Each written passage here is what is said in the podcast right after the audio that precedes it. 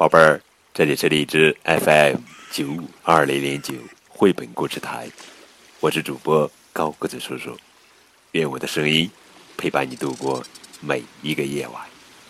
今天呀，高个子叔叔要给你们讲的绘本故事的名字叫做《杰奇的自行车旅行》，这是小熊学校绘本系列故事，作者是香云博之文，朱丽奈什图，彭毅。周冬梅翻译。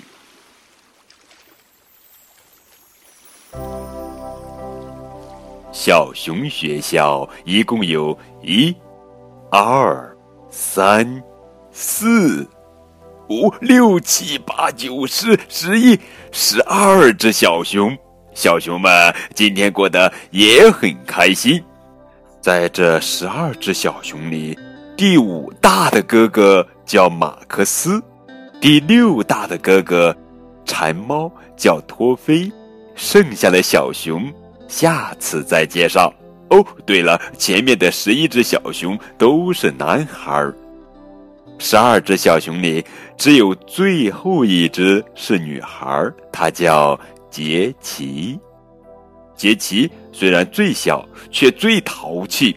不过最近她有点像个大姐姐了。今天从早上起来就是一个好天气，骑车去旅行再合适不过了，都呃都等不及了。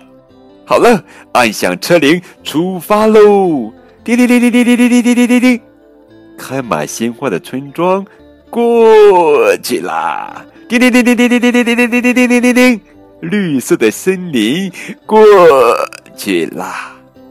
叮铃铃铃铃铃铃叮铃铃铃叮铃铃铃铃铃，晃悠悠的吊桥，咕咕咕咕咕咕过去了，呀呀呀呀呀，好吓人呀！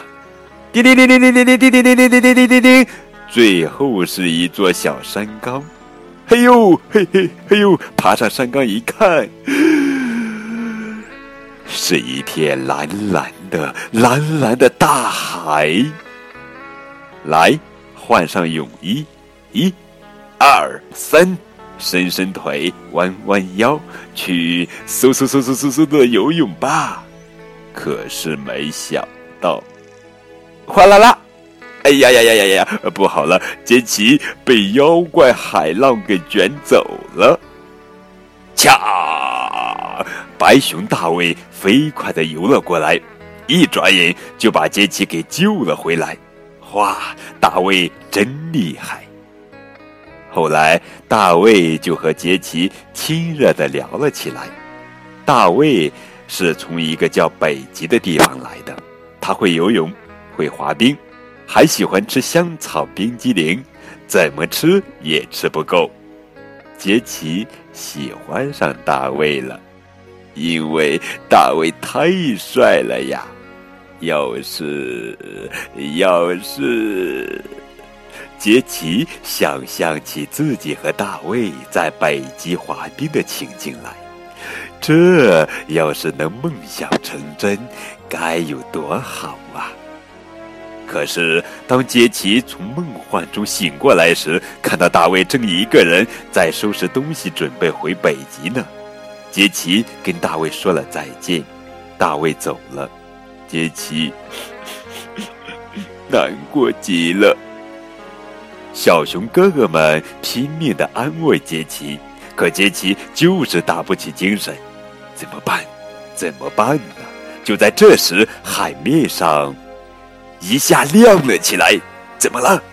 大家跑出去一看，是一片红红的、红红的天空。哇！杰奇忍不住哭了起来。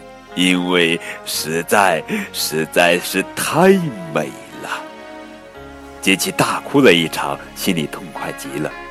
肚子饿了，大家一起吃西瓜了，西瓜甜极了，啊吧吧吧吧，啊，甜的都要把刚才哭过的事儿忘掉了。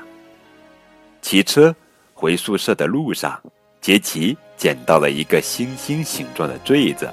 他想，这一定是大卫留给我的护身符。